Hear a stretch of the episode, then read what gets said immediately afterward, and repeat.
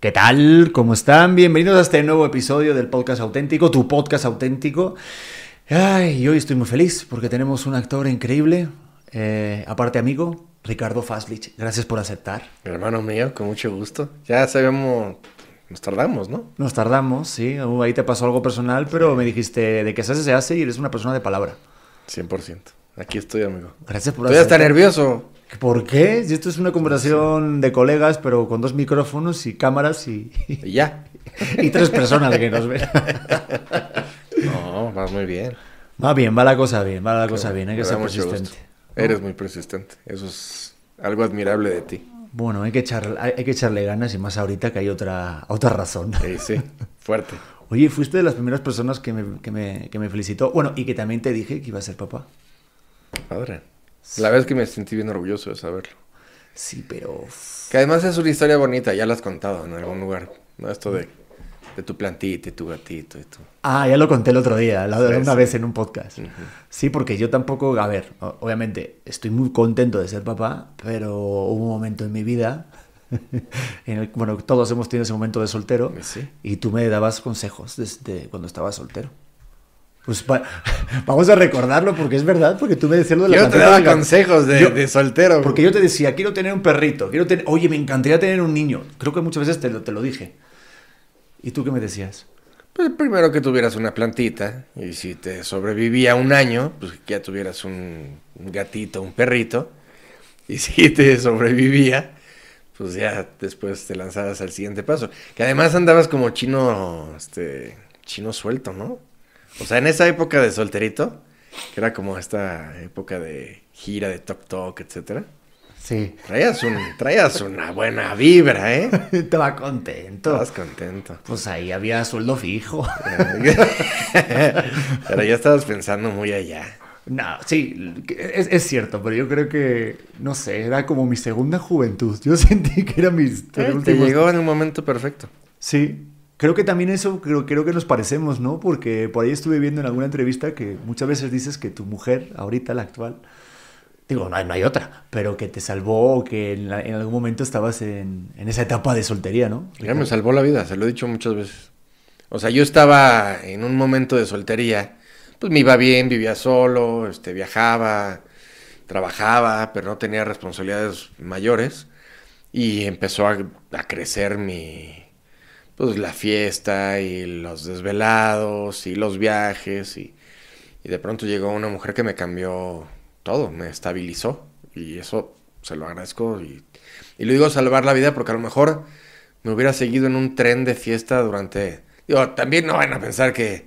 No, porque no me meto nada, no, no pruebo nada, pero me gusta pues el alcoholito y, y la fiestecita, o sea, pero de cuates, la, la fiesta casera mucho, ¿no? No soy de antros ni nada. Pero ya era una, o sea, la, aparte la, la conocí en el Mundial del 2010. Y yo había fiesta en mi casa desde las 6 de la mañana porque pues a esa hora eran los partidos. Y nos seguíamos al partido de las 9 y al de la 1 y así nos íbamos. Llegó un momento bien padre en mi vida a estabilizarla. ¿Y qué edad tenías en ese momento? Como 35. por ahí. 35, mira, como yo, ahora.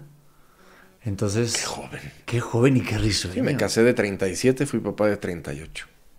Mira, pues cualquiera diría que a lo mejor es tarde, pero yo creo que siempre es en el, en el momento adecuado, ¿no? Yo, por ejemplo, ahorita que dices eso, digo, no sé, es que dentro del medio como que la gente se imagina es eso, ¿no? Que, que es muy fácil y que ligas y que estás uno un día con una, otro día con otra. ¿A ti te ha costado eso de repente? Porque tú eres una persona muy real. Y no sé, a lo mejor encontrar a alguien, porque creo que tu mujer no es nada del medio, pero de repente, sí de repente encontrar con alguien que merezca la pena en cuanto a la relación, en cuanto a tener algo dentro del medio, ¿te costó trabajo? Mira, en cuanto, al, o sea, en cuanto al medio, tuve una novia del medio, saliendo del SEA. Y después tuve algo que ver con, con otra persona del medio. Y me di cuenta que no era lo mío, porque te, te las vuelves a encontrar eh, una y otra vez en diferentes producciones o en diferentes trabajos, toda la vida. Y yo siempre he creído que los sentimientos son muy importantes. Nunca fui como este chino. No sé por qué ya, ya dije dos veces chino. ¿eh? Sí, O pobrecito. sea, como, como. Es que hay estas expresiones, pero. O sea, nunca fui como. como aventurero, de tener muchas novias o amantes, o siempre me gustó más como la relación cercana, el amor. Y me di cuenta que prefería no tener relaciones en el medio artístico porque pues estabas ahí. O sea, yo veía a mis compañeros que tenían novias actrices y que se las seguían encontrando y, ya era complicado. Y voy a estar en tal novela con esta y... Eh. O sea, todo eso me quise evitar y que no había necesidad, la verdad. O sea, lo dejé de buscar muy, muy pronto en mi carrera.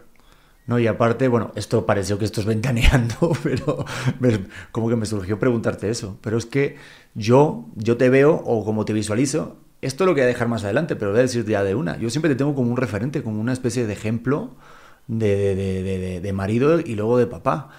Me voy ahora con lo porque estamos hablando del matrimonio, pero es bien complicado. Yo ahorita estoy prometido. Está increíble, ¿no? Es una locura. O sea, yo creo que para mí el matrimonio vino a cambiar mi vida bien. O sea, para mí es como mi mejor estado. Mucho mejor que el, de soltero. O sea, tengo, tengo una casa, tengo dos hijastros, tengo una hija maravillosa, eh, una esposa. Eh, con mis hijastros me llevo increíble. O sea, somos una familia, no hay, no hay divisiones entre ellos y mi hija. Eh, para mí me viene bien el matrimonio, me viene bien la casa, me viene bien la familia y los amigos. Y el exterior lo he ido alejando cada vez más. Es que dicen que es eso, ¿no? Como que si uno tiene una buena familia, lo tiene estructurado y eres fiel a tu mujer, luego lo transmites eso a la parte laboral. Si no, ¿cómo te vas a poder...? Eso es lo que dicen los expertos, que las personas que le van bien a los negocios es porque tienen una buena familia estructurada y que realmente sí cumples con eso. No sé si será cierto o no, pero sí ayuda. A mí me da una seguridad Sí, y ahorita que dices, o sea, fiel, he sido fiel toda mi vida. No, no pensaría nunca en poner el cuerno en lo absoluto, porque no me gustaría que me lo hagan a mí. Y, y esto, soy muy feliz, ya son casi 10 años de matrimonio, no los cambio por nada y, creo que vienen tiempos mejores. Y en la chamba, pues eso, me dedico a trabajar, me encanta mi trabajo, me fascina lo que hago, pero ahí cuando salgo de trabajar se termina el mundo de la farándula, el medio artístico y, soy un hombre de familia. Y me gusta llegar a mi casa. No, y lo sé y me consta. Aparte que siempre vienen los descansos, ahí te llamas por teléfono con tu mujer, hablas con tu hija, con tus hijos. Pero hace poquito hiciste nueve años de, de, casados, aniversario, ¿no? El, noveno. ¿Cuál es el secreto? O sea, yo es que siempre cuando veo a alguien que le va bien el matrimonio, ya por ejemplo mis papás que hicieron las de plata, ¿Cuál es el secreto? siempre pregunto lo mismo, para ver, para, para, para ver, ¿no? ¿Qué dicen? Pero, ¿qué es, ¿cuál es el secreto para tener un matrimonio feliz? ¿Hay algún secreto o alguna fórmula? No sé si hay secretos o fórmulas. Creo que te vas adaptando. O sea, nosotros... Ya era yo más grande cuando me casé, o sea, tenía 37 años. Sí. Ya había yo hecho todas las estupideces que pude haber hecho de chavo. Eh, lo que quedamos muy claro nosotros dos era que no íbamos a formar una nueva vida. Estábamos en un camino que queríamos caminarlo juntos, pero yo tengo mi vida, ella tiene su vida, yo tengo mis amigos, ella tiene sus amigas, tenemos, los dos trabajamos, o sea, queríamos hacer una nueva vida, un nuevo camino, pero mantener nuestros propios caminos y eso lo hemos respetado. O sea, yo una vez a la semana, bueno, ahora, o sea, una vez al mes me voy a cenar con, con unos amigos y es, no ha cambiado porque pues es también te refresca y llegas a la casa diferente y platicas con tus amigos y ella se va a cenar con sus amigas y ella se va una vez al año a viajar con sus amigas y, y, eso hace que también respires y que tengas libertades y que tengas tu propia vida. Y ya entonces pues podemos juntar las nuestras y hacer algo bien padre. Pero lo individual lo seguimos manteniendo hasta ahora. Mucho respeto, mucha comunicación, hablamos todo, no nos guardamos nada. O sea, no nos vamos a dormir con un problema grande. Eh, lo platicamos, lo tratamos de resolver y, seguimos. O sea, órale. Mira, en alguna vez que nos peleamos fuerte, le dije, eh, o sea, a, partir de una vez que nos peleamos fuerte cambió como la cosa a las pequeñas discusiones, las, en las que te enganchas por tonterías y yo le decía, ¿nos vamos a divorciar por esto? Y decía, no. Entonces ya se acabó. O sea, a lo que sigue. Ya, no tiene, o sea, cuando son tonterías, no vale la pena ni darle vueltas, ni engancharte, ni... Ahora, hace poco lo escribí, ¿no? De, respiro más, este, observo más, discuto menos y soy muy feliz así. Y eso creo que es el respeto. Y que nos amamos profundamente y queremos seguir creciendo individualmente y como familia juntos, eh, pues hasta donde podamos, pero, pero llevamos caminos diferentes también. Es que es muy importante tener claro eso, lo de las discusiones. Yo, mira, ahorita una frase, y creo que ya, que ya lo he dicho alguna vez aquí en el podcast, en el libro de Pau Donés, el cantante de Jarabe de Palo, que falleció hace unos años de cáncer, en el libro en su biografía que se llama 50 palos, tiene su último mensaje, regla número uno, para la gente que está aquí viva. Dice, no se enojen por tonterías. Hmm. Que la vida es muy corta y yo lo que cambiaría son esos enojos, esos enojos tontos que tiene en mi vida porque no merecen la pena. Por lo que tú dices, te vas a divorciar, vas a dejar de ser amigo, a no ser que, ocurra algo grande, ¿no? Sí, sí, Pero cuidar las burbujas, como decía también un amigo ahorita en estas navidades. Ahorita que voy a ser papá, todos vienen a, como a darte consejos, ¿no? De, pues ya verás, todos se ríen de, aprovecha ahora que puedes dormir y todo eso, ¿no? Y uno de ellos, un amigo, me dijo la teoría de las burbujas, que viene lo que acabas de decir, de cuidar la burbuja tuya, luego la tuya con la pareja, la tuya y el hijo, la tuya y, el, dos hijos en tu caso, y luego tres hijos, ¿no? Y luego la burbuja de todos. Y crear ese balance a veces como que, como que está mal entendido, como que ahorita que dijiste de me voy de vacaciones yo y no pasa nada, eso es lo chido. O sea, realmente qué padre, el amor no es estar ahí aprisionado como una como estar aquí controlado en casa y tiene que hacer como que haber ese tipo de confianza y hay que trabajarla. Yo ahorita, por ejemplo, digo, no sé, yo te veo y digo, joder, a ver, por favor, dame consejos de esto, dame lo otro. Es que es trabajarla, es trabajarla. O sea, tienes que dedicarte a enamorarla todos los días. Y hablar de tus sueños. Porque a lo mejor te traes el sueño de toda tu vida desde niño de poner un restaurante, ¿no? Y de repente no se lo comunicas, pero es uno de tus sueños. Y de pronto a los 40 dices, voy a abrir un restaurante. Te dice, ¿qué? ¿De qué? O sea, tus sueños también expresarlos. Oye, mi sueño es que pues en un momento pueda yo hacer algo en el extranjero, o pueda construir tal, o pueda comprar tal, o pueda hacer o escribir. O, sea, también compartir tus sueños, pues es tu pareja, es con la que duermes todos los días. Entre más abierta sea la relación, pues más rica es. Fíjate que el otro día hablamos de eso, de los sueños que a lo mejor pueden ser en otro país o pueden ser haciendo otra cosa pero la cosa es como que creo que el fin último del amor, que es lo que debes de sentir tú, es de que sea feliz haciendo lo que a ella le hace feliz. O sea, tu felicidad me hace feliz a mí. Incluso que yo no esté incluida. Y si estás bien tú, o sea, por ejemplo, ella odia que haga yo teatro, pero lo respeta con todo, porque así me conoció. Y sabe lo que me provoca a mí de placer hacer teatro. Y a ella no le gusta, pero lo respeta y lo apoya porque esa es parte de mi vida. Entonces tienes que ir aprendiendo, o sea, desde, desde, desde muy temprana la relación, tienes que ir aprendiéndole a cuáles son los sueños y deseos del otro para poder ser parte de ellos y no quedarte atrás. ¿Y eso tú, por ejemplo, Ricardo, lo, aprendiste tú o lo viste en tus papás? O sea, eso... No, mis papás estuvieron divorciados desde que yo tengo dos años, entonces nunca los vi juntos. Y mi papá después se casó una y otra vez, entonces o sea, con mis papás no, no lo vi. Lo veo, o sea, pues sí, lo vi en sus relaciones, porque seguían teniendo relaciones. Pero creo que vas aprendiéndolo también en el camino.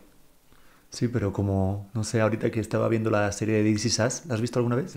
Está buenísima, va sobre las familias y sobre los papás y te hace como ver la perspectiva de tus papás, incluso de los papás de tus papás, o sea, tus abuelos. Y no juzgas, no haces ningún tipo de... O sea, como que te explica que todo tiene un porqué y tampoco tienes como que de, no, porque tú no me enseñaste esto. Es difícil no, juzgar. Puta, es dificilísimo. Porque uno dice, ¿por qué no tuve ese papá, no? Uno mm. dice odiando Peirón, pero tuviste los papás que te tuvieron que tocar, ¿no? Pero digo, tú, por ejemplo, a lo mejor recuerdas a de pequeño de decir, ah, esto no lo sé, esto no se lo voy a hacer a mi hijo o a mi hija, esto no, voy a hacer yo esto. Sí, o sea, sí aprendes de, pues, de tu propia vida, ¿no? O sea, de lo que a ti no te gustaba o, el papá que tú quieres ser, pues vas modificando cosas de lo que te pasó a ti como hijo. O sea, te quedas así porque quieres que diga más. No, no, es que me quedo porque me golpea, porque justo en eso yo ahorita da, como ese vértigo. Ay, me, me, tocó esa frase, ¿eh? Me tocó esa frase. Porque siento que, que va como a, a, esa parte del vértigo de, de, tú estar a la altura y también demostrar, pero también ver ese lado humano de que pues, al final, como papá, sabes que la vas a cagar. 100%. O sea, 100%. Eso es así. Pero lo que estás tratando de hacer es cagarla lo menos posible. Ajá. Y si la vas a cagar, no, no marcarlo, o sea, marcarlo hacia el bien y no hacia el mal, ¿no? O sea, no marcarlos de... O sea, marcarlos de, de bien. O sea, yo tengo, por ejemplo, un día que, o sea, cuando seas papá te irás dando cuenta cuando vas marcando a tus hijos también. O sea, yo me acuerdo de las primeras que marqué a mi hija fue una vez que la metí eh, a la parte de atrás del teatro, entró conmigo por camerinos y antes de que empezara la función, que era un día de prensa, eh, la metí y de pronto vio el, todas las butacas prendidas, todo rojo y el telón y, me dijo, ya, me quiero ir con mamá, me quiero ir con mamá, me quiero ir con mamá. Yo dije, ¿qué, pasó? ¿Qué le hice? Y corrió hacia su mamá y cuando llegó dijo, acabo de conocer un teatro. No sabes lo que vi, o sea, estaba emocionadísima y lo quería compartir. Y yo sé que la marqué ese día, cómo, cómo reaccionó. Entonces quiero marcarla muchos de esos días y tratar de no marcarla en los jodidos, ¿no? O igual la vas a marcar porque es, es, es inevitable no marcarlos con algo jodido, pero que sean los menos. Aprender de lo que a ti te jodió para modificar un poco a que no les pase a ellos. Sí, porque ahorita que estuve un mes, no sé, me, me, me, salen como maneras o dichos o frases, o incluso con mi mujer, me dice mi pareja, ¿ves? Eres igual que tu padre. ¿Ves? Ah, sí. Y no te das cuenta. No te das cuenta. O sea, yo, yo tengo cosas de mi papá que, que sé que molestan a los demás porque las hago y no lo puedo evitar. Y, y lo sé y ofrezco una disculpa antes de hacerlo y lo hago. Porque así estoy marcado. O sea, con cosas tan pequeñas como eh, corregir, no se dice así, se dice de esta manera. Y digo, híjole, perdón, pero que te corrija, pero... Y es horrible porque no me puedo aguantar. Y así mi papá era conmigo. Pero hay otras cosas que he ido tratando de modificar. O sea, toda la parte económica la he modificado en mi vida para no sufrirla. O sea, en mi memoria estaba él pa, ¿me das para la colegiatura? Otra, otra vez. Pues sí, ya pasó otro mes. O sea, sigo yendo a la escuela y ya pasó. Y entonces, entonces, todo eso yo lo trato de evitar como... Y lo evito. Entonces, me he hecho trucos a mí mismo para modificarlo y no caer en eso. Como uno de ellos es, por ejemplo, la escuela de mi hija, la pago anual. Entonces, ahorro todo el año para pagarlo anual y me jodo de otras cosas para pagar la anual y nunca tener que decirle, puta, tengo que pagar otra vez la colegiatura. Sí, ya pasó otro mes. Entonces modifiqué mi sistema de vida para poderlo pagar anual y no tenerla que marcar de esa manera. Qué chingón, porque el, el, el, hecho es hacerlo consciente, de realmente decir, oye, ahorita estoy siendo esta parte de papá. Y hay otras que no me puedo controlar y que ¿Sí? no me controlaré, y como esposo también. Pues también vas aprendiendo en el camino, no naciste siéndolo, ni nadie te enseña a ser ni papá, ni esposo, ni... O sea, pues ves, aprendes, sientes, y de ahí, pues lo tratarás de hacer lo mejor posible. Sí, ¿Qué? como que a mí, sí. No, sí, la cosa es esa. Hacerla lo más, o sea, ser consciente para ser mejor persona o mejor marido, mejor papá. ¿Y, en, ¿Y, en, tu familia había alguien, algún actor? ¿O, -huh. o fue.? Porque, a ver, esto, esto poquita gente lo sabe. Esto, esto yo lo sé porque me lo hemos platicado muchas veces en el camerino. Pero tú eras odontólogo. Sí. O sí lo sabe la gente. Yo ¿no? creo que ya saben. Y si no. Pero pues... era de, lo, de los caros, además. No, no, pues estudié odontología. Cuatro años de carrera, un año de servicio social. Desde niño sí. siempre supe que quería ser actor, pero pues ahí me entraron las dudas entre querer complacer a los padres o querer hacer una carrera real, como me decían. A mí también. Eh, y estudié la, la, carrera entera y después... Que también, mira, también me sirvió porque a lo mejor si hubiera entrado a los 17 que me, ya me habían aceptado en el SEA para entrar, ah. hubiera yo entrado como... Puta, que a comerme el mundo y a lo mejor me hubiera comido ciertas cosas que no me hubieran hecho tanto bien y entré ya más tarde, más consciente de lo que quería ser y hacer durante el resto de mi vida. Entonces ya no entré ni por la fama, ni por el ni por la salida en la tele. Entré porque a eso me quería dedicar. Y hoy por hoy sigo amando lo que hago y lo hago porque me fascina y me llena y me satisface, pero nunca lo he hecho por salir, ni por estar, ni porque me reconozcan, ni por para nada. ¿Que es bonito? Por supuesto. Que es así cuando empiezas la carrera, ¿no? Cuando empiezas la carrera, o a mí me pasaba, que al principio yo pues quería que me reconocieran en la calle, ¿no? Mira ese güey. Y todo va cambiando. Primero te dicen por un personaje que hagas, y luego te dicen por tu nombre, luego te dicen nombre, apellido, y luego ya saben quién eres. Y en esa primera parte que, mira, ahí va tal personaje, puta, te pones, ¿no? Y cuando ya llegas a un lugar en donde te reconocen como por nombre y apellido y saben quién eres, no, ya no doy fotos, no, ya no doy autógrafos, no, ya no quiero que me, no me salude.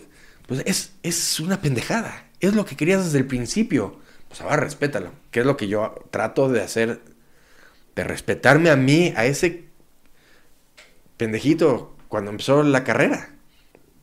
Entonces lo respeto a él porque es lo que más le ilusionaba. Hey, it's Kaylee Cuoco for Priceline. Ready to go to your happy place for a happy price? Well, why didn't you say so? Just download the Priceline app right now and save up to 60% on hotels. So, whether it's Cousin Kevin's Kazoo concert in Kansas City, go Kevin, or Becky's Bachelorette Bash in Bermuda, you never have to miss a trip ever again. So, download the Priceline app today. Your savings are waiting. Go to your happy place for a happy price. Go to your happy price, Priceline. Y entonces me sigue dando ilusión que me siguen reconociendo. Y que ahora que pasa, lo tomo bien en serio y me da un montón de gusto. Es que sí. Y ahora te confunden y te dicen Ricardo Margalef. o al O revés. Me dicen Faisy, o me- no importa cómo me digan. Pero te sirve. te Pero lo, lo sigo aceptando como algo increíble. Y no, como, no, no rechazo eso que te pasa. Porque, pues, pues sí, eres una par- cosa pública. Y no, y porque aunque te digan otro nombre, sabes que te, que te están reconociendo a ti como esencia, porque yo lo he vivido contigo y te tienen mucho cariño. Pero tú tienes ese recuerdo como tu hija Natalia, de ese, esa, esa marca de, de- de la, de la actuación. O sea, yo la tengo clarísima, pero tú la tienes así como de ese día que dijiste, no manches, esto, esto, esto es lo que quiero hacer. Pues creo que desde niño. O sea, desde niño yo creo que. O que veías de la tele, ha sido algo de comedia que dijeras, esto es lo que quiero ser yo. Bueno, David Letterman me marcó de chavo. Sí. Eh, pero yo sabía que, Mire, yo creo que empecé como en esta parte de la comedia, como una máscara, como una protección. Que era yo chiquito, era flaquito, era. Pues no era el, el más brillante, no era el mejor estudiante, no era el mejor deportista, aunque fui muy buen deportista. pero- Y creo que a través de hacer reír encontré un nichito que me permitió acceder a un montón de cosas. Que la risa es Sí. Y creo, entonces creo que desde muy chavo me gustó como el... Ja, ja, cabrón, ¿no? Y se vuelve una droga. La risa es un pinche dulce espectacular. Y lo quieres seguir comiendo todo el tiempo. Entonces sí sabía yo desde muy chavo que quería. Pero pues tampoco no sabía qué. O, o luego tienes sueños muy claros y se modifican eh, o no te vas del país y te quedas, o en tu caso te fuiste. Yo pensé que algún momento me iría y las cosas se fueron dando para quedarme y, y estoy feliz. Y no me importa que me encasillen en hacer comedia, pues qué bonito ir a trabajar todos los días y reírte, ¿no? Ahora, ¿qué hacemos? Me caigo de risa, pues voy a jugar con mis amigos y me cago de risa. Y es un trabajo y es importante y es cansadísimo y es con un montón de responsabilidad, pero al fin de cuentas no voy a llorar. Que también me gusta hacerlo, ¿no? Porque pues mi formación es actoral, pero pues está padre saber que eso te gusta y te llena y, y vivo de eso. No soy dentista. Pero aparte es, bueno, no, no, no eres dentista, pero ves muchas sonrisas. Qué bonito, ay, qué- ¿eh? ay, Me quedó bonito, ¿eh? hermoso. Me quedé muy... Preparado, llevado ahí. Lo tengo apuntado. Pedro. Lo tenía apuntado de No antes. mames, ¿sí? No, ¿te imaginas? Hubiera sido brutal. No, pero sí pensé algo así. Oye, qué chingón, porque sí, aparte me consta que sí. O sea, tú, tú vibra, o sea, cuando llegas a un lugar, eh, porque me ha tocado ya trabajar contigo, ahorita quiero dar ahí, ahorita tocar el momento en el que te conocí en la novela de Antes Muerta que Lichita, pero es que cambias la energía de todos. Y eso aquí te lo digo ya abiertamente, cuando de repente actúas con, con Ricardo Faslich, es como tener a un Messi en el equipo, porque hace como que los demás nos veamos mejor. Ay, pedo. Eso es verdad. Eso es verdad y lo sabes. Y eres una, es, es una persona generosa. No sé si eso a lo mejor parte del SEA, porque quiero ir como en orden, quiero ir un poquito a ser una poco estructurada Sí. contigo. Vale, vale, perdón, me, me desvié. Luego sí me desvío un poquito. no, pero por ejemplo, ¿en el SEA eso tú lo aprendiste o es algo que ya viene contigo con la esencia? Porque eres un actor muy generoso y no hay, no hay actores. O sea, no es como, wow, esto, todos los actores son generosos de esta manera. No. Tú sí eres así, no sé si lo aprendiste o es viene contigo ya de serie. Creo que es parte y parte. Sí. O sea, creo que aprendí a, aprendí a que en, en alguna obra, la primera obra profesional que hice, había un actor de gran peso que no era generoso. Y entonces me parecía terrible que no fuera generoso. Y creo que aprendí de ahí que, pues, que no está padre. Eh, cuando haces, cuando estás actuando, pues tienes que ser generoso porque estás trabajando con emociones, con fibras, con una persona ahí, no estás enfrente de una computadora, es un ser humano. Y si tú le generas buena onda, se va a generar de regreso también. Porque eso, eso es el del tenis, cuando juegas con alguien mejor, juegas... eh, pero sí también lo vas aprendiendo y vas sabiendo también cómo repartir.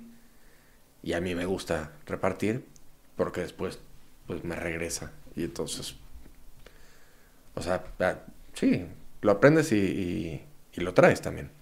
No, y aparte sí. sí y yo sí cuando son- entré al CEA, entré al, al segundo año, o sea, entré directo a la mitad del segundo año. Claro, a ver, son tres años Son tres años. y luego está el taller. Bueno, igual Bueno, contigo no era, estaba no, era la generación, Era generación tres tres años. años. Y yo entré a la mitad del segundo año. Ok. O sea, en vez de tres años hice año y medio. Y ya era una generación formada, hecha, derecha. Y yo ya tenía veintitantos años porque ya era dentista. Y los demás tenían 17, 18 años y estaban en el desmadre. Hice buenísimos amigos de mi generación. Pero me costó al principio como entrar a un lugar.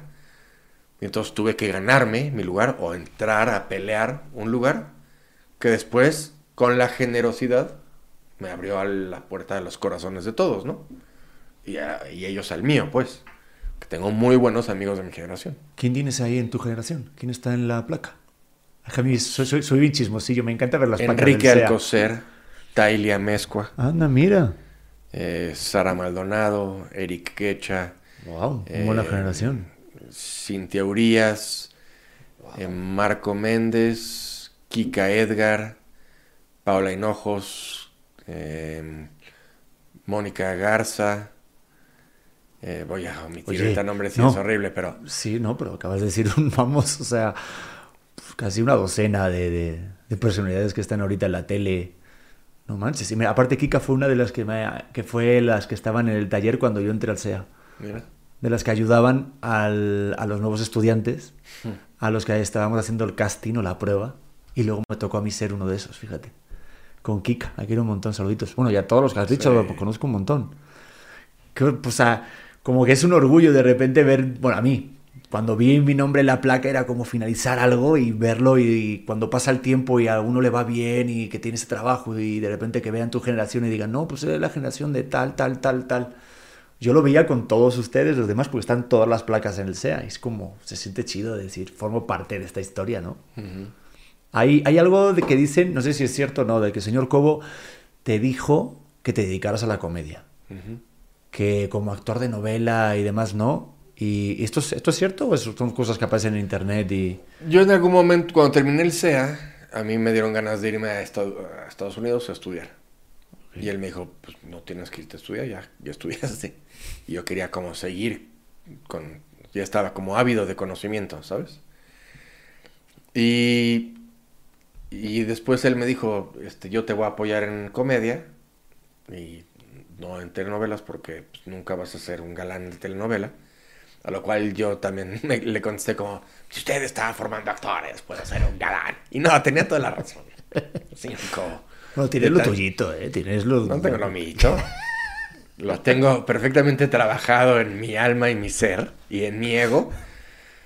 Y puedo ser muchos otros personajes. Que además, después de hacer muchas telenovelas, aprendí que nunca me hubiera gustado ser protagónico en una novela.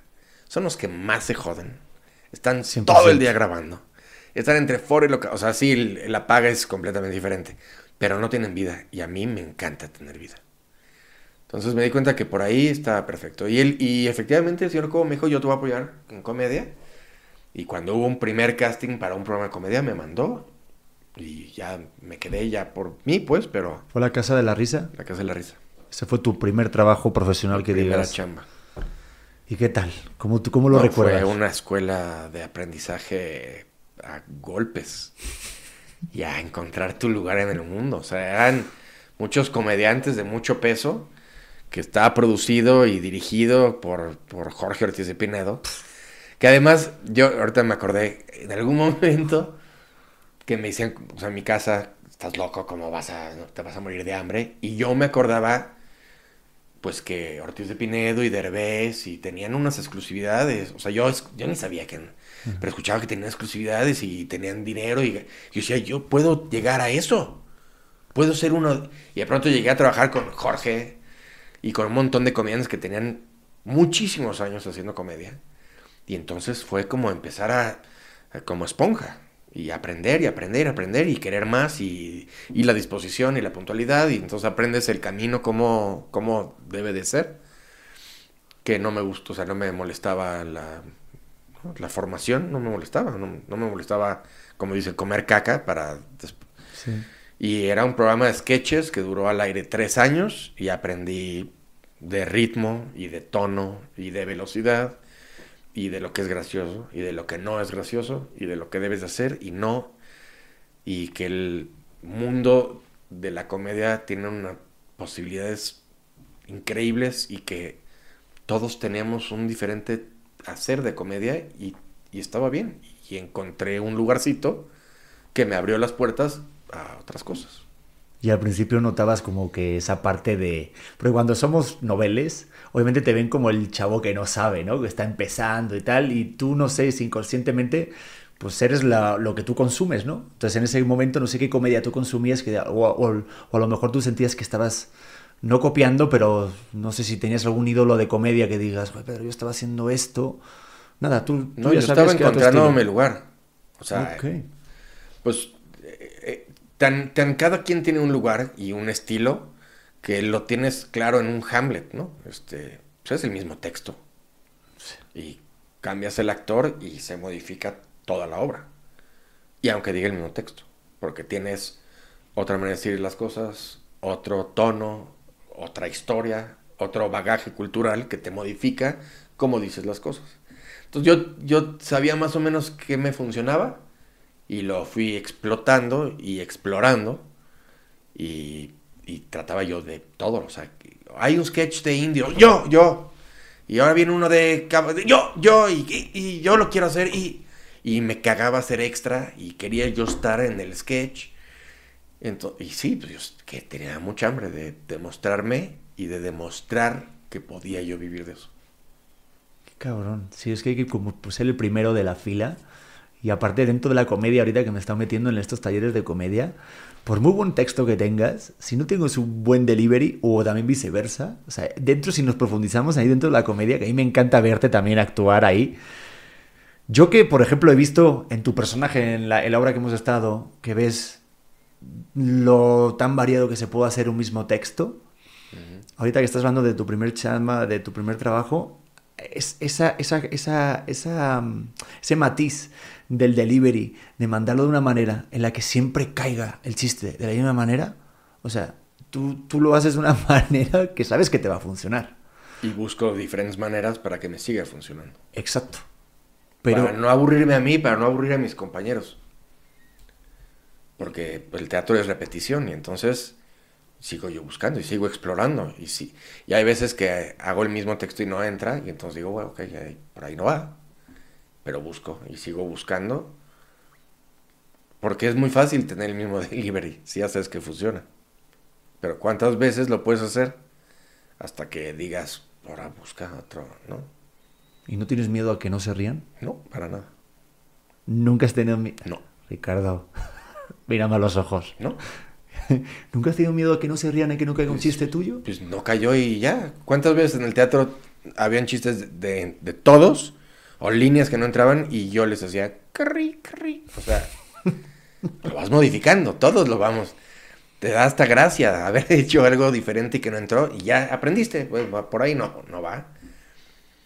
La manera de, de, de, de verte a ti o de dirigirme a ti en, en escena, creo que te lo modifiqué un montón de veces. Sí. Y entonces también te mantenía alerta a ti y eso se vuelve pues, mágico adentro. Porque hay dos personajes que están vivos viviéndolo por primera vez, aunque sea el mismo texto. Y eso pues te mantiene queriendo regresar jueves, viernes, sábado, domingo. y Volver a hacer el mismo texto. Porque está chingón. Está padrísimo, pero sí es verdad que hay un momento en el que te, te- te metes en una zona de confort. Y me lo decía mi colega este Solín, que es estando pero, que decía que la comedia es tan mágica que cuando te crees que realmente estás muy bien, viene y te da un madrazo en la cara y te otra vez te baja al piso. Pues por eso no hago stand-up. Es verdad, ¿nunca has hecho stand-up? He hecho, pero no, no es mi... no- o sea, hasta ahorita creo que no es lo mío. Me- pues porque fíjate. soy muy... Me vuelvo como muy consciente de mí. Que es lo que no me pasa con un personaje. Un personaje... Y el stand-up me incomoda un poco. Que lo tendría que explorar más. Lo he hecho, pero no me acaba de... No acaba de reventar. Yo lo estoy haciendo ahorita y me está gustando la exploración porque me caga de miedo. O sea, ¿Y sí? O sea, de esto de estar así temblando de antes de subir, no me pasaba. O sea, en el teatro yo- hubo un momento en que sí me pasó, pero ya no me pasaba.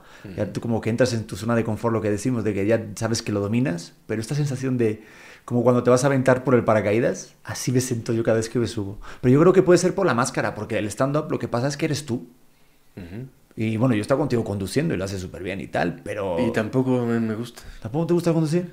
Pues lo hago, pero no me, no me gusta. Porque, porque me vuelvo muy consciente de lo que estoy diciendo, si la estoy diciendo correctamente, si la palabra es la correcta, si la gramática es correcta, si...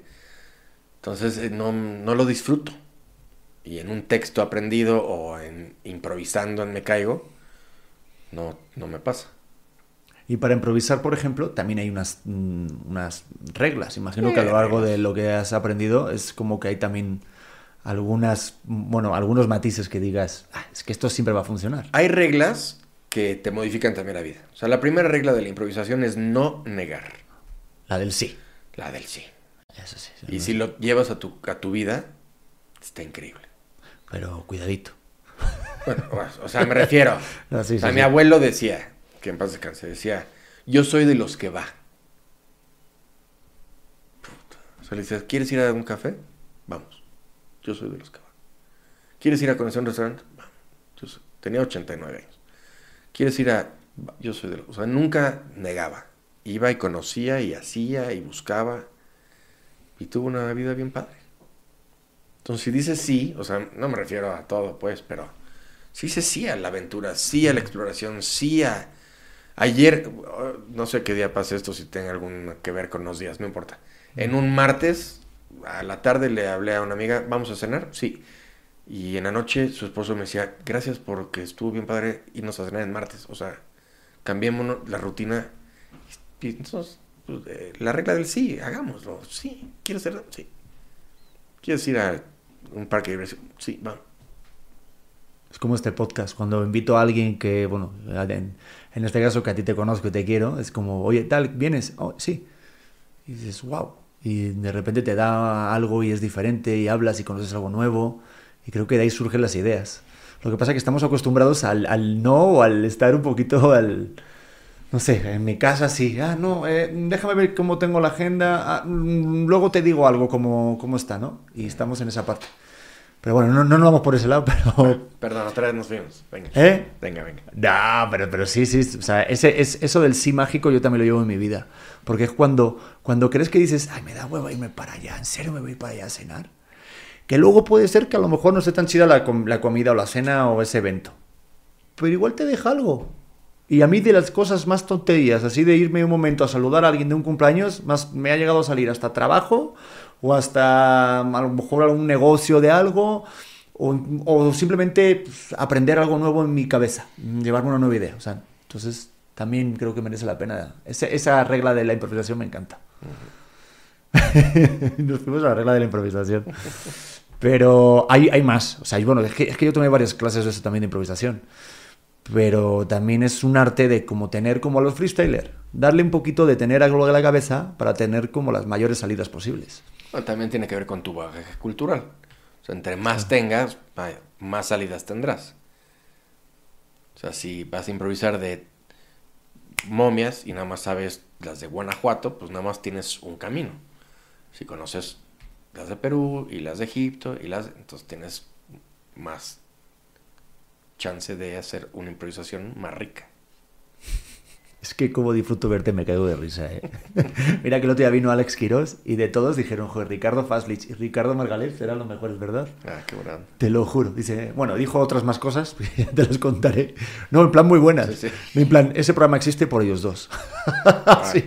O sea, un piropo bonito. Sí, bonito. Saludos a todos los demás, pero sí como que el, em- el ensamble ahí Muy bonito, bueno. muy bonito. Está bien bonito. Oye, después de ese, ese primer trabajo, el de la casa, de la risa, Sí. estuve leyendo eh, que esta yo no me la sabía. Luego vamos a lo de antes muerta que lechita porque me encantó ese papel tuyo. Pero lo de amor mío con el negro Araiza, como que fue un para tu carrera. Bueno, me cambió la vida eso. Eso sí que te cambió la vida. ¿Esa fue en Argentina? Argentino. Que me contaba este Raúl cuando fue para allá, que era un remake de otra serie y tal. Eso sí te cambió la vida, ¿sabes? ese proyecto. Sí, llegó en el momento perfecto. O sea, teníamos tres años de haberte hecho La Casa de la Risa, se terminó. Y pues era como mi primera vez de quedarme sin trabajo. Y Jorge me llevó, Ortiz de Pinedo me llevó a una obra de teatro en la que estaba Vanessa Guzmán. Y en esa obra de teatro fueron a ver los productores a Vanessa Guzmán para que hiciera Amor Mío. Y en esa obra me vieron a mí, porque yo estaba ahí, o sea. Y entonces me llamaron a un casting, porque me vieron en la, en la obra, y fui, hice casting, eh, me dijeron que me quedaba con el personaje, y después me dijeron que no. Y se fueron a hacer el piloto a Argentina, y yo me quedé en México.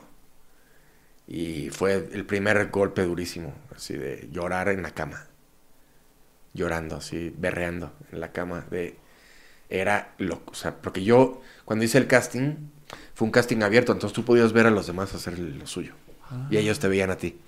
Y yo decía, no, o sea, soy yo, o no entendieron, o, o no entendí yo, porque yo hice algo completamente diferente. Y yo dije, es, es para, o sea, es- este personaje soy yo, es para mí. Entonces cuando me dijeron no vas al piloto, me destruyó. Pues se fueron, hicieron el piloto, regresaron y a los meses, una cosa así, me hablaron y me dijeron, pues te lo quedas tú, te quieres ir a Argentina. Y me fui. Y sí, me cambió la vida porque fue un personaje bien padre, un proyecto bien padre, un sitcom eh, que la gente eh, vio. Y fue mágico hacerlo allá porque no sabíamos cuál era lo que estaba pasando en México. Entonces, que a lo mejor nos hubiera comido un poco de que íbamos muy bien. No sabíamos y estábamos en una burbuja y estábamos encerraditos y teníamos buena onda y buena vibra y vivíamos todos pegaditos. Y, y lo disfruté enormemente. Estuvimos año y medio en Argentina. Qué locura, pero qué tal lo que es para uno, lo de los castings.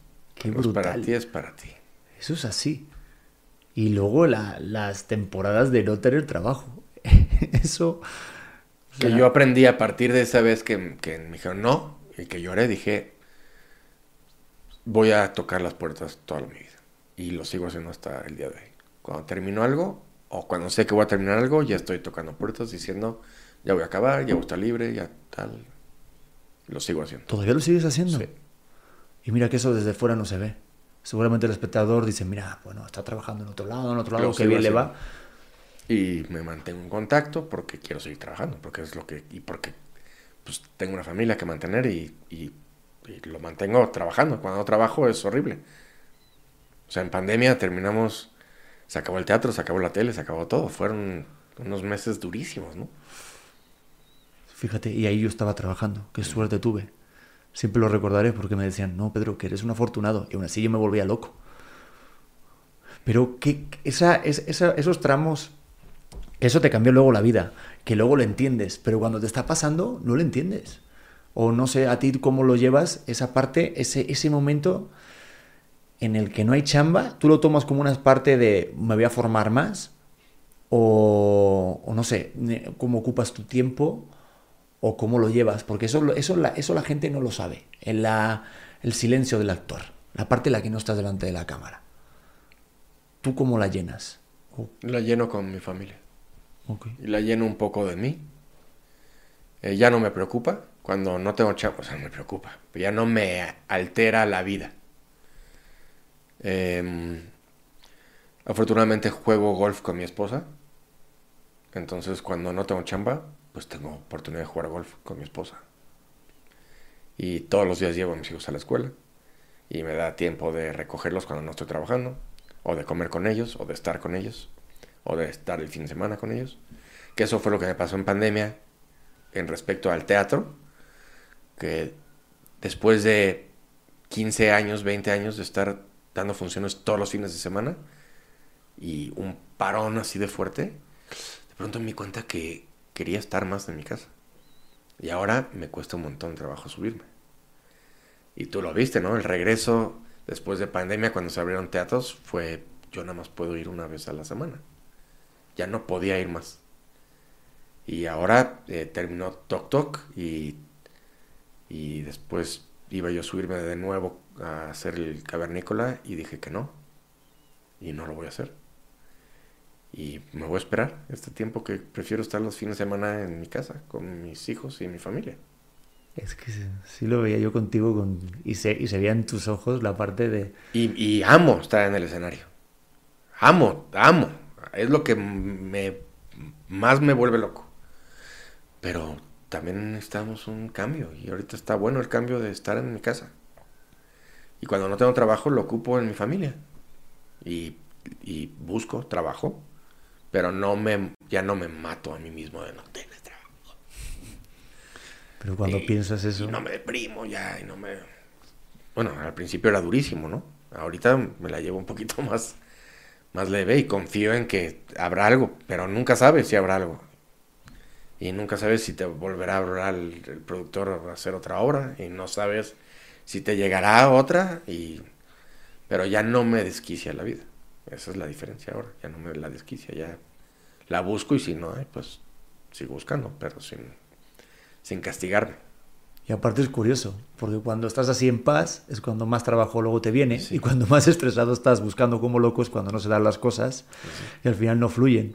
Es como cuando tú estás bien contigo mismo y que te da paz lo que haces, porque yo te vi a la cara cuando venías un domingo a dar función y diciendo es que puedo estar con mi hija viendo una película o con mis hijos haciendo X sí, Ya, no iba, ya iba yo los viernes nada más, sí. porque no me afectaba tanto, pero ya ir un sábado en la tarde me, ya me, me, me jodía. Igual lo hacía, igual yo les decía, o sea, eres, no. me decías, ¿cuántas ganas tienes hoy? ¿Qué porcentaje? ¿Qué porcentaje? 7 de 10. Pero también dije eh, a los productores, todo diciembre puedo dar todas las funciones. ¿no? O sea, también me pasa eso, que quiero darlas todas. Ajá. Y que me vuelvo celosísimo el personaje y nada más lo quiero hacer yo y nadie más, ¿no? Tiene su... Y ahorita estoy como en paz conmigo, de, ok, ahorita no, ahorita no, está bien, perdónate. Pero sí te entiendo porque, y me pasa ahora que está embarazada, imagínate, cuando estuvo con, con Omicron mi mujer, que me decía, Pedro, vete con tus amigos, porque obviamente vas un mes a ver a tu gente, ¿no? Y tus amigos de toda la vida de la escuela, y una semana, y digo, es que no me puedo despegar de ti. O sea, bueno, de ti, de, del bebé. Sí, sí. No, no, no, no, no, no puedo. Las prioridades cambian. Está cañón, porque sí, digo, ok, va, gracias por, por decirme que puedo irme, voy a, digo, eh, no quiero. Oh, yo mismo me, no quiero, porque si yo estoy tomándome una cerveza o está, está, no sé, conviviendo con otras personas y le pasara cualquier cosa, digo, no, quiero pasar ese momento.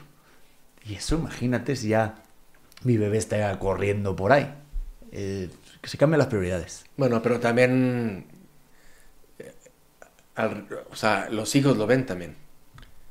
Que eres una persona trabajadora y que tienes un trabajo estable y que te gusta ir a trabajar y que eres feliz trabajando, pues eso también se transmite. Sí, es crear un A lo balance. positivo. Sí, no tampoco como no estar presente, pero, pero sí es verdad como crear ese tipo de balance, que yo creo que lo haces bastante bien, pero no es tampoco tan, tan, tan fácil, porque a mí cuando me ofrecen algo sí me voy más al trabajo, pero ahora ya te digo, ahorita cambio mucho mis prioridades y mi forma de ver la vida. Sí te cambia la vida, o sea, sí, sí, sí, sí te cambia la forma de ver la vida. Pero también sabes tú qué quieres hacer y qué no. O sea, uno empieza a llegar a ese lugar donde quieres, sabes qué. Porque yo durante muchos años a todo dije que sí. A todo, a todo, a todo dije que sí. Siempre. Que de un capítulo de una novela, sí. Y que son dos y eres un violador. Ok, lo voy a tratar de hacer de la mejor manera posible. Y de ahí me salía toda una novela. Eh, ahora con el teatro me ha pasado que me han llegado unos textos eh, increíbles y que por una u otra no he podido hacer y, ya no los hice, ¿no? Porque pasó el tiempo.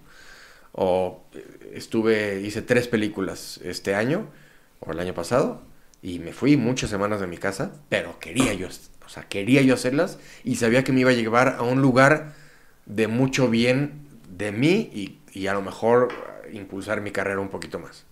Entonces tampoco te jode no estar con la familia cuando estás en un lugar que es para crecer a la familia. Sí.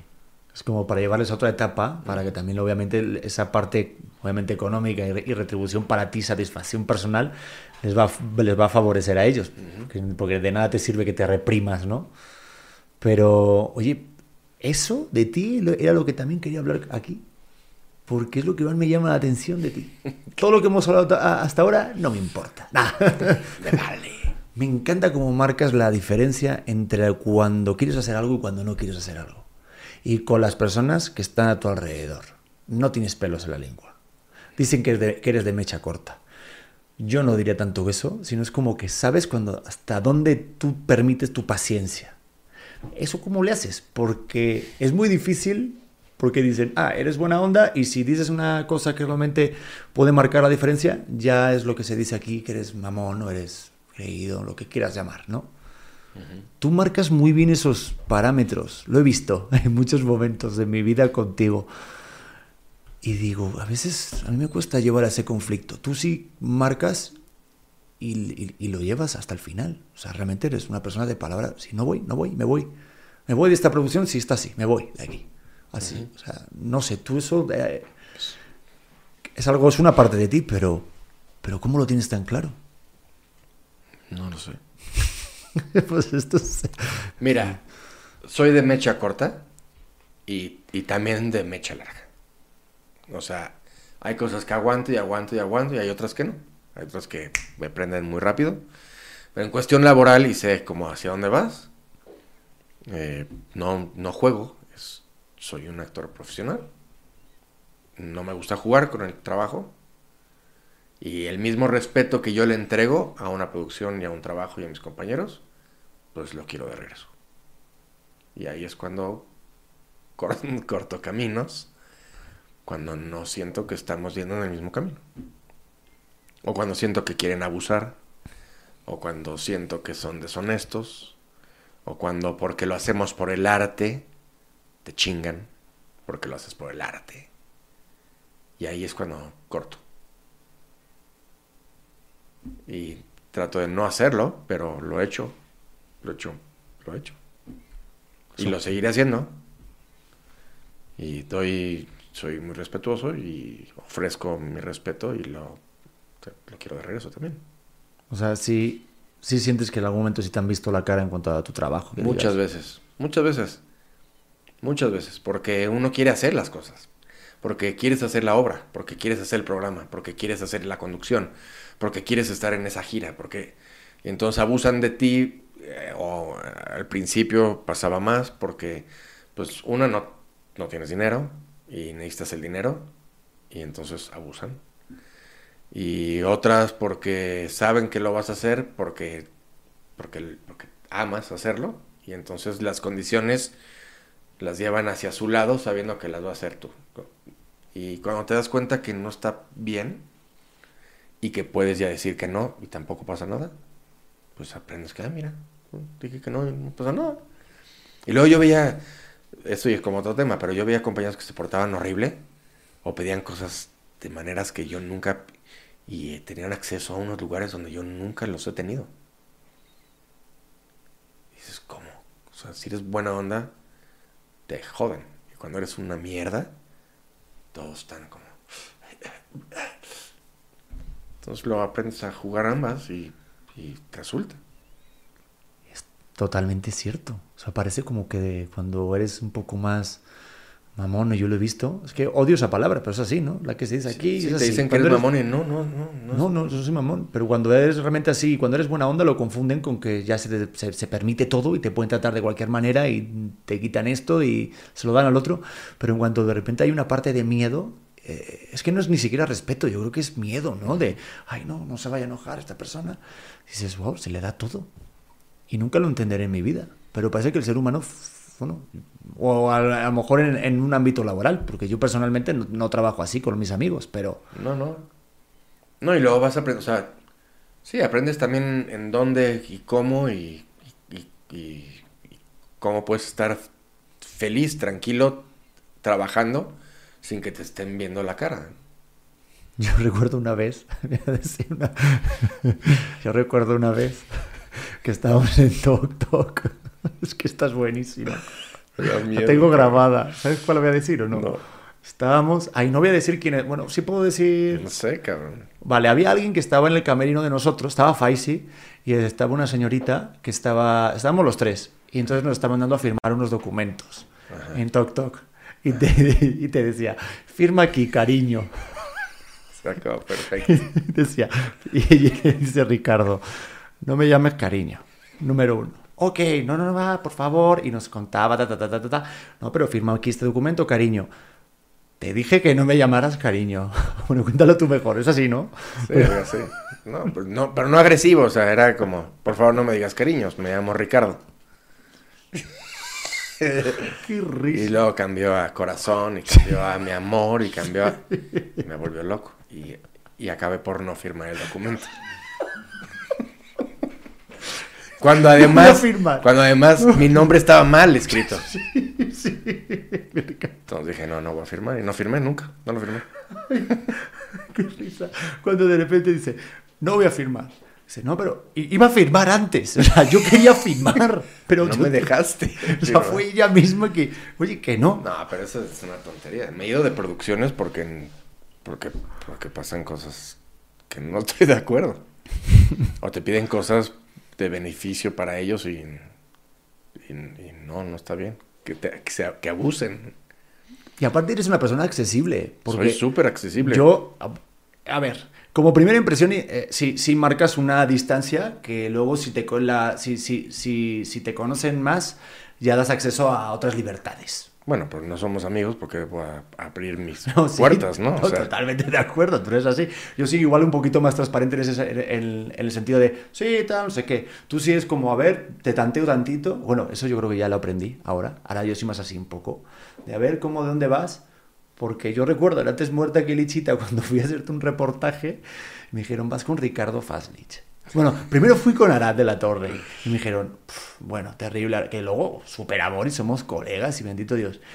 Pero me, la, la misma producción me dijo, cuidado, vas con Ricardo Faslich. Y haces un personaje, ah, ah, ah, hacías un personaje de director de revista, muy loco, muy estrambótico y tal. Y me acuerdo que tenías tu momento de preparación. Y claro, yo voy cuando te vas a preparar escena, que sé que esos momentos son sagrados.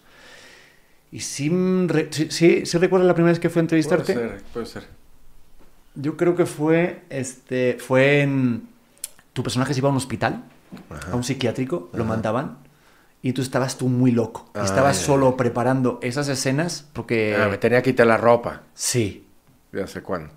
No, no era el momento. no era nada el momento.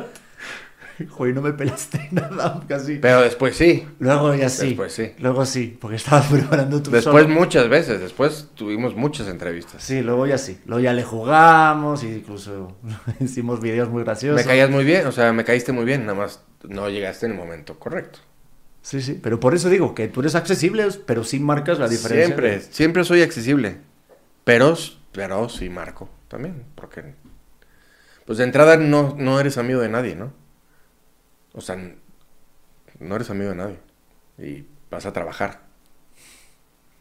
Ya si te haces amigo, pues está increíble. Pero yo no voy a ser cuates, yo voy a trabajar. Pasa que en el medio se, se dice mucho, ah, mi amigo, ah, somos amigos, oye, te quiero amigo. Tengo grandes amigos, de profundos. Y tengo muchísimos colegas. Y, y no me interesa más. O sea, no es por feo, pero no tengo yo una. O sea, no. Si hago más amigos, qué padre, pero no. No voy a ser amigos, voy a trabajar. Y he trabajado con gente que no tenemos nada.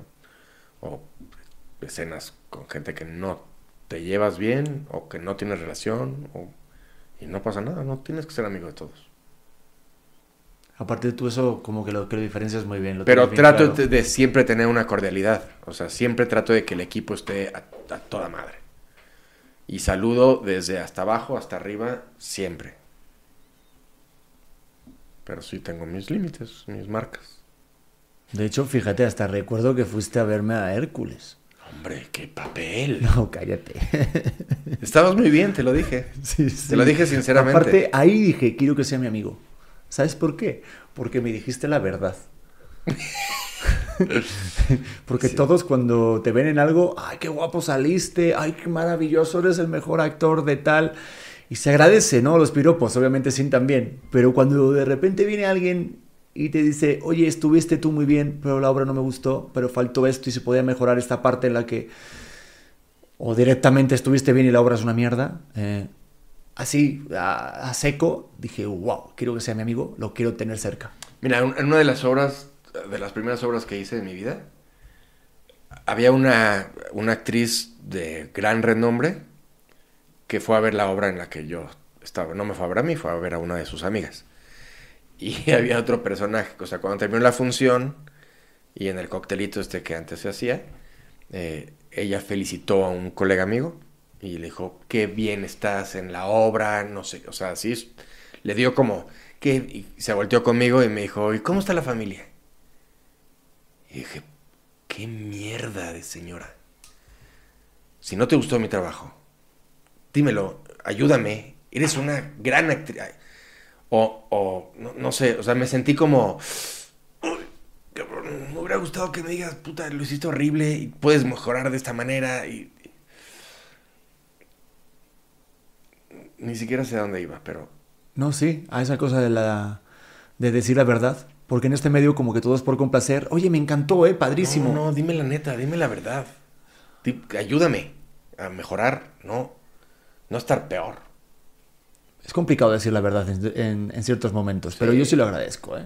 Yo también, Yo sí lo agradezco. yo también. Si no, no, o sea, si no, pues, puedes vivir en una ilusión que no es lo que quieres, ¿no? No quieres vivir, bueno, yo no quiero vivir en una ilusión, quiero vivir en- mejorando mi chamba. Si me puedes ayudar, pues ayúdame, no me... Fue, o sea, me pareció como grosero. O sea, hubiera preferido que en ese momento o, o me diga la verdad o me mienta, pues, pero la ambigüedad así de... ¿Qué tal la familia? ¿Todo bien? ¿Bien? Bien, Pues yo voy a decirte la verdad. dímela. Y me encantó que aceptaras esta invitación.